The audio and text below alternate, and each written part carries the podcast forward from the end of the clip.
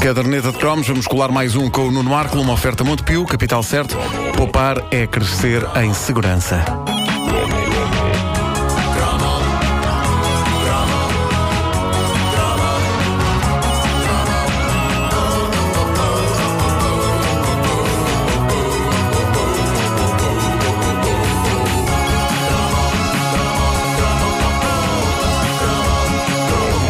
Nossa infância incluiu quadros notáveis postos nas paredes ou das nossas casas ou de casas de colegas nossos. Já dedicámos um cromo ao assustador e amaldiçoado menino da lágrima porque chorava ele. Porque é que as pessoas queriam ter uma imagem de uma criança a chorar na parede de casa? E penso que já falámos também da Última Ceia, um clássico não É, pá, minha apenas de Leonardo da. Vinci, sim, ah, mas também um clássico eh, em versões mais ou menos garridas e farsolas da Feira da Ladra ou de outras feiras espalhadas pelo país. Havia, havia algumas versões que eram em relevo, lembram-se? Assim, as figuras saíam da mesa, quase como se nos estivessem E outras eh, na parede, mas aquilo eram tipo tapetes, não era? Que se Também havia penduravam. tapete, sim, sim, sim, É. sim. Ora, mantendo a leveza temática da arte que ornamentava essas paredes, a nossa infância foi também riquíssima nesse glorioso género que dá pelo nome feliz e colorido de natureza morta. Só o nome é assustador. Na prática, estes quadros não eram assim tão assustadores como isso, mas eram razoavelmente inúteis. Da mesma forma que pergunto por que raio é que as pessoas queriam ter uma imagem de uma pobre criança a chorar posta na parede da sala, também tenho de perguntar o que raio levava as pessoas a querer ornamentar uma parede com a imagem de uma mesa com uma terrina com fruta e uns fazões mortos. Pá, o, que, o que era aquilo? O que era aquilo? Pá, eu cresci com naturezas mortas, as minhas avós apreciavam este tipo de arte. É daquelas coisas a que na altura nós nos habituamos e não questionamos. Só mais tarde percebemos que há qualquer coisa de bizarro em cristalizar sob a forma de pintura o tipo de coisa que vemos sempre que vamos às compras, chegamos a casa e tiramos as coisas dos sacos do supermercado para as arrumar. Eu acho que há momentos na vida de uma pessoa mais dignos de imortalizar em quadro do que isso.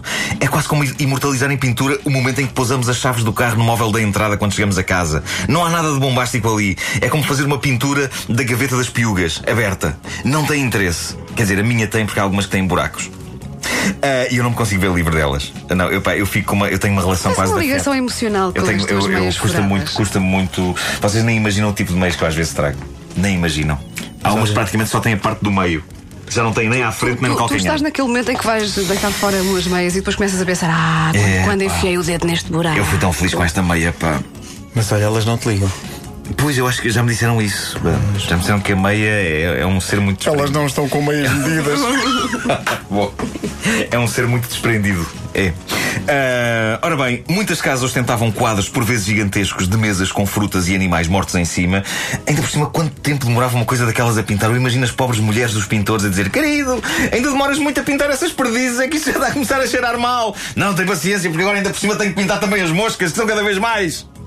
Em casa de um colega meu de escola, lá de Benfica, havia duas naturezas mortas que iam mais longe do que as da casa da minha avó paterna. Porque na sala, os pais dele tinham na parede um quadro enorme que mostrava a habitual taça de frutas. É um toque interessante este das frutas ao pé dos animais mortos. Isso ainda antes das, das, das, das frutas de plástico. Antes, antes, não. É uma declaração do género, ok, nós somos carnívoros, como se pode ver por esta bicharada, mas à sobremesa comemos frutinha. Foi pena nunca se ter pintado uma natureza morta com um pudim flan, em vez da terrina das frutas. Não, aí lá o Ricardo. e- Sim, deglutia. Mas dizia eu, a, a- a uma, a, a natureza morta na, na parede da casa desse meu colega tinha as frutas, tinha umas lebres mortas, o que era absolutamente sinistro, e ao lado, pousada na mesa, estava a arma.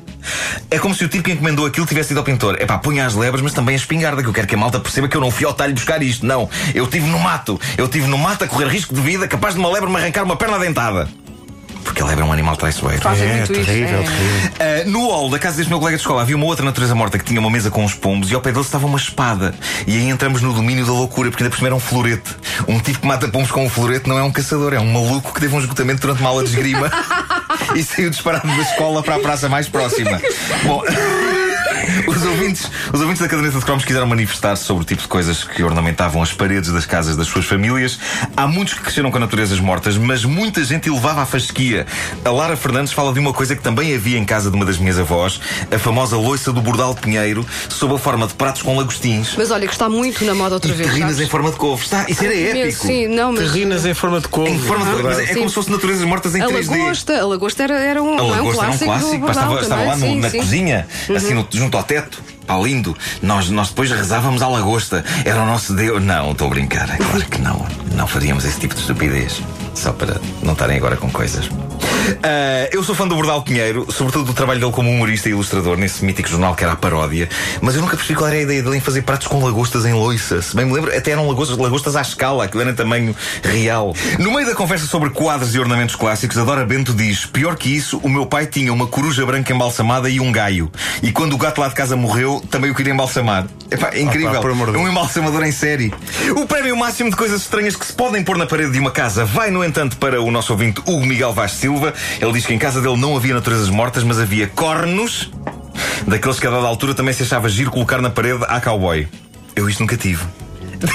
Vai que frase nós nunca Cornos, como é que era? Mas tipo peças de caça. Cornos na, na Eram parede. cornos, eram cornos enormes que se punham na parede. Eu, eu lembro de ver isto às vezes em talhos e isso, mas, mas diz ele, o meu pai levava a coisa porque aquilo ficava por cima de um crucifixo. Valha-me Deus. Não percebo que raio de statement é que o pai do Hugo estava a tentar fazer com esta instalação, mas é provável que fosse só este statement. Não tenho mais espaço para pôr coisas na parede.